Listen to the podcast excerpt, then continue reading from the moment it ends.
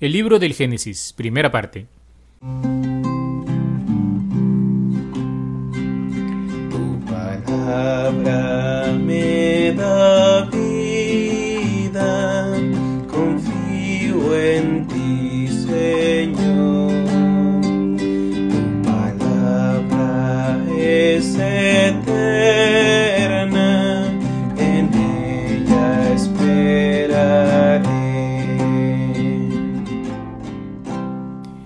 Hola queridos hermanos, continuamos nuestra profundización acerca de la Sagrada Escritura, siempre de la mano del Padre Antonio Rivero y su curso de Introducción a la Biblia.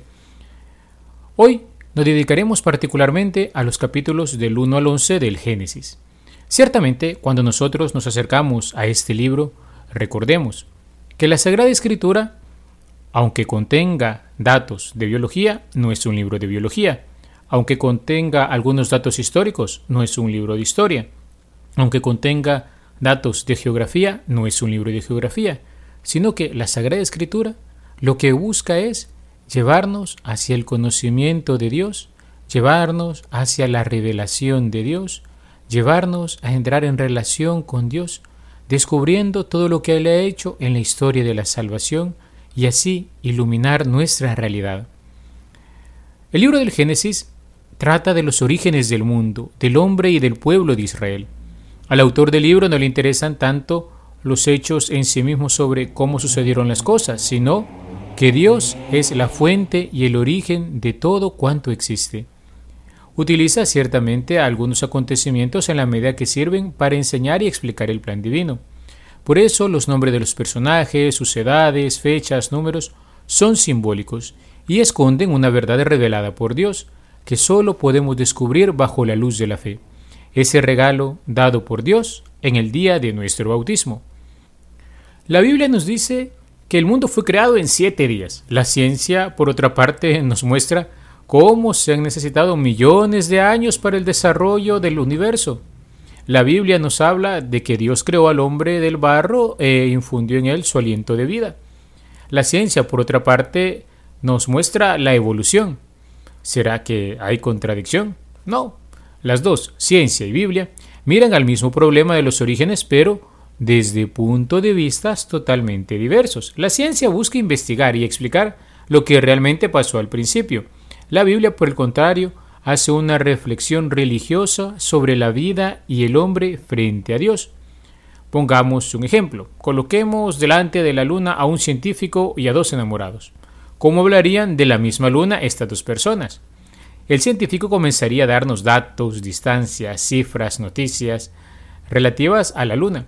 Los enamorados empezarían a tejer sueños, ideales, sentimientos, hasta podrían decir que dan la vida por, por, la propia luna. Se la prometerían el uno al otro. Un poco es esto lo que pasa con el problema de los orígenes.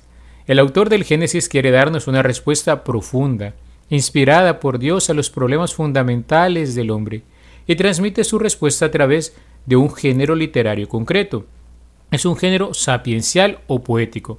Así que la verdad del Génesis no está en Adán y Eva como personas reales, en el Edén como lugar preciso, en la serpiente, la manzana, el barro, etc., sino en el mensaje religioso que estas historias encierran.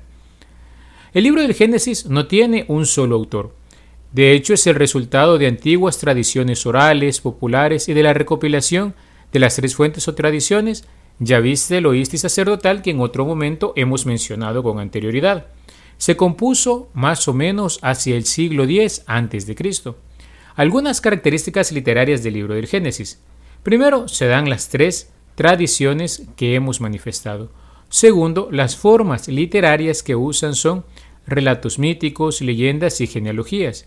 Que ojo, decir que algo sea un lenguaje mítico no significa que sea mentira o invención.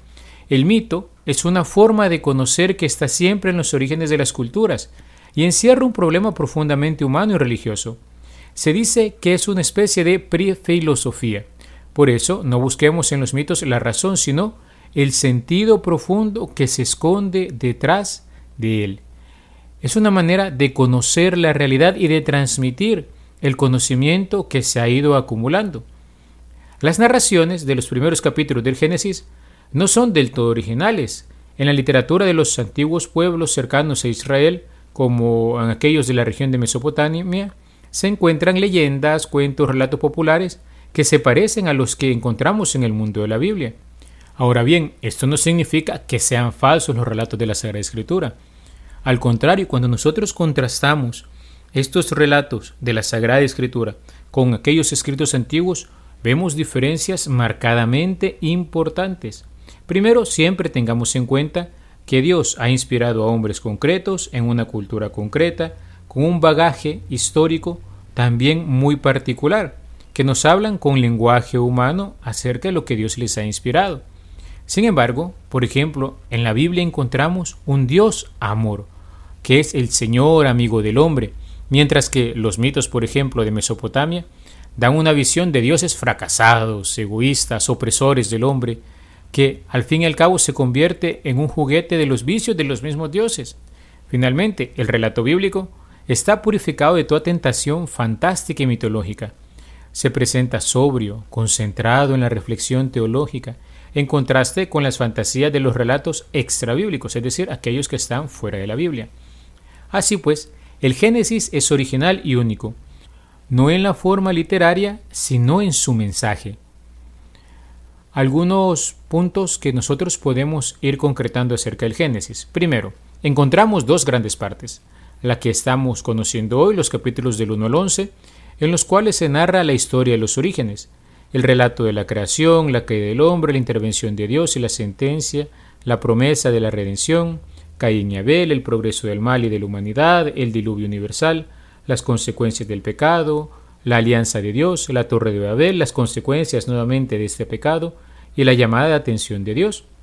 Posteriormente, en un segundo momento, se ve la prehistoria de Israel, la historia de los patriarcas, que son los capítulos del 12 al 50, y ahí vemos la vida de Abraham, de Isaac, Jacob y de José.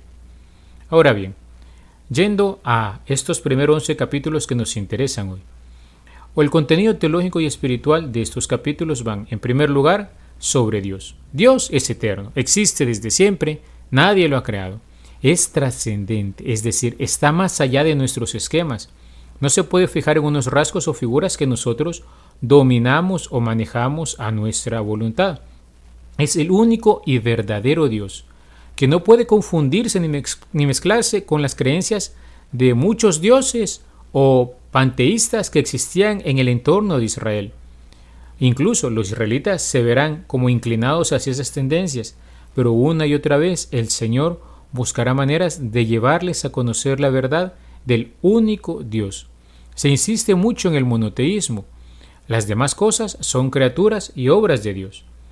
Dios es creador del universo, es el rector de la historia, dueño y señor, y en cuanto tal, Él se eligió unas personas con las que habría de formar un pueblo. Por tanto, todo lo demás, volvemos a insistir, es criatura del Señor. Por ser Señor, Él puede mandar y prohibir a sus criaturas, y lo hará siempre para nuestro bien personal y comunitario. Dios está lleno de poder y majestad. Toda la creación es obra exclusiva de Dios. Crea de la nada para demostrar su omnipotencia y para expandir su amor. Por un acto libre de su voluntad mantiene en el ser a todo lo que ha creado. Y Dios es lleno de bondad todo lo hizo bueno. Es más, Él es la bondad misma. Por eso hizo la promesa de la redención, Génesis 3.15, el llamado Evangelio. Es lo que, en última instancia, conocemos como aquella primera buena noticia. Es un versículo esperanzador en medio de los castigos del pecado original. La victoria de esta lucha del demonio con el género humano le tocará a la mujer, es decir, a María que vencerá el mal, aplastándole su centro vital, la cabeza.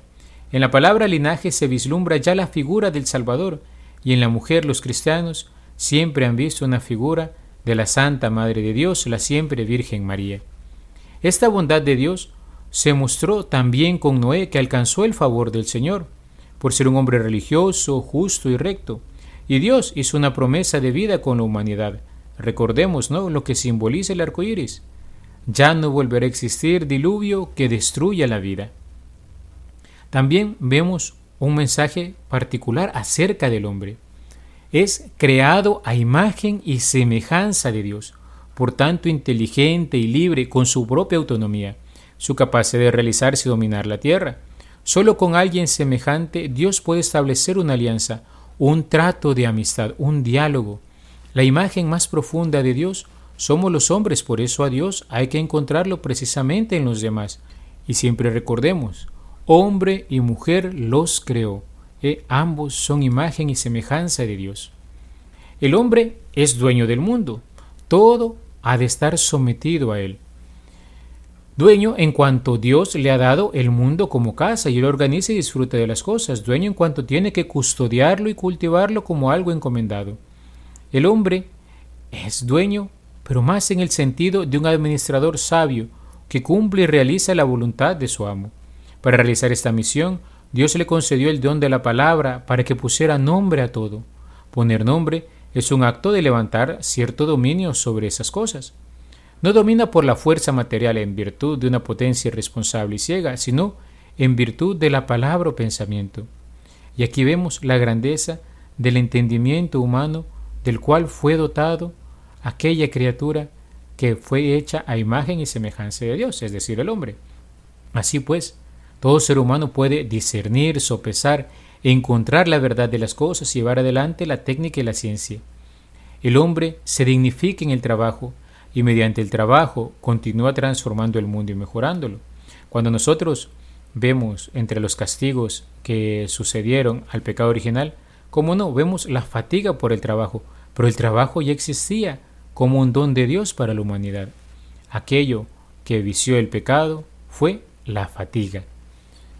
Tercero, el hombre es responsable de sí mismo. La moralidad en la vida del hombre ¿eh? Debe decidir sobre sí. Dios le ha dado las llaves de su vida, una conciencia para distinguir lo bueno de lo malo.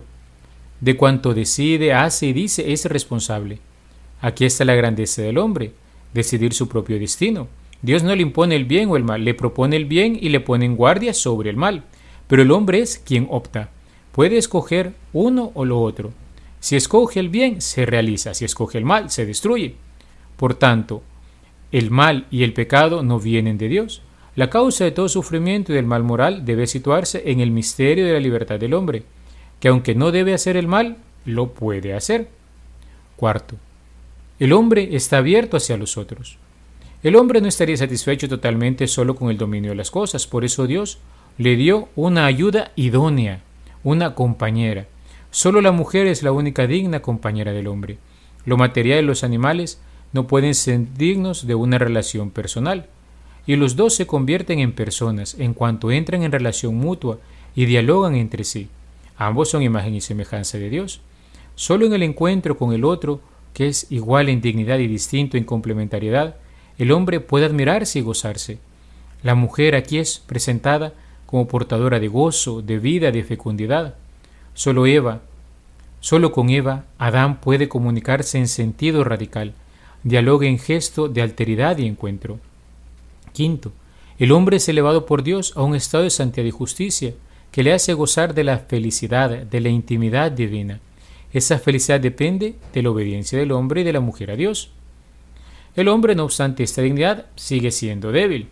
El hombre ha salido del polvo.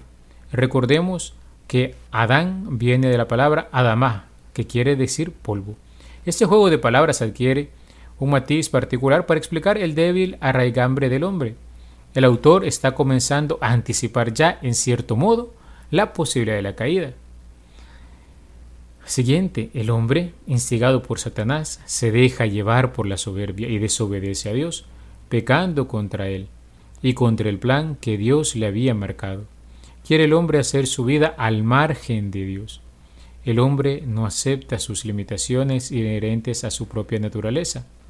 El enemigo le engaña, le hace pensar que, comiendo del fruto prohibido, habría de ser como Dios. Pero ¿acaso el hombre ya olvidó que es imagen y semejanza de Dios? Esa es la astucia del enemigo que lleva al hombre y a la mujer a entrar en el pecado original. Con este pecado han surgido los demás pecados, que derrota la hermandad entre los hombres. Por ejemplo, Caín mata a Abel, y nace el reinado de la violencia y la ley del más fuerte, simbolizadas en las amenazas de la Mec. El hombre se encuentra dominado por el mal y la tierra está llena de violencia hasta el punto que Dios permitió el diluvio. La torre de Babel es el último eslabón de esta cadena de pecado que se desparrama sobre la tierra. Frente a esto está la historia de Dios que teje la primera alianza de salvación con Noé, como primicia de las alianzas con los patriarcas. Hay almas buenas que fieles a Dios cumplen sus preceptos y Él tiene piedad y misericordia de ellas. La justicia de estas almas buenas beneficia a toda la humanidad.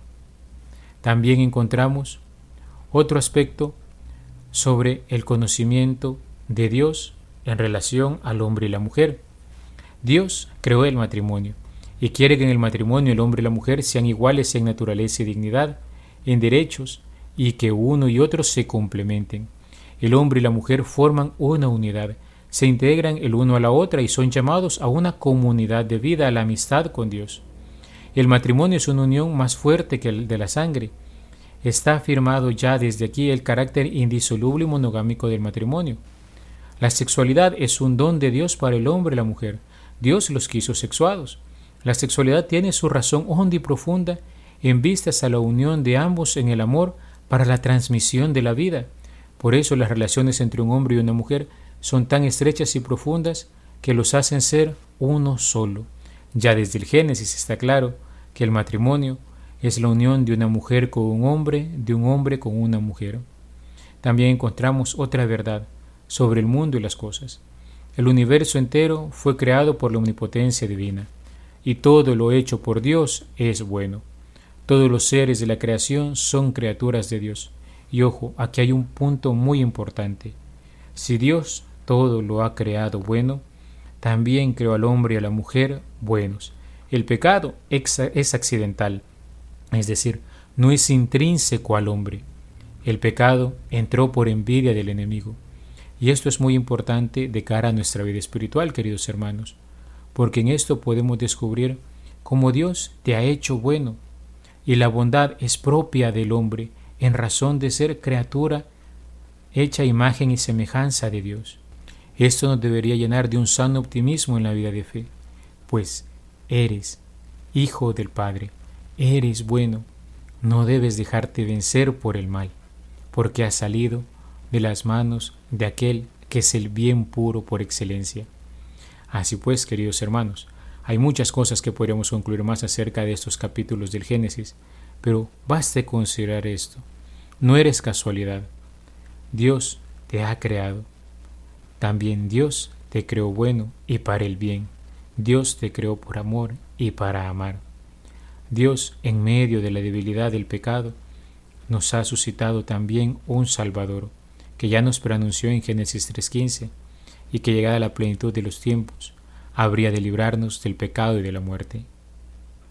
Alabado sea Jesucristo, por siempre sea alabado.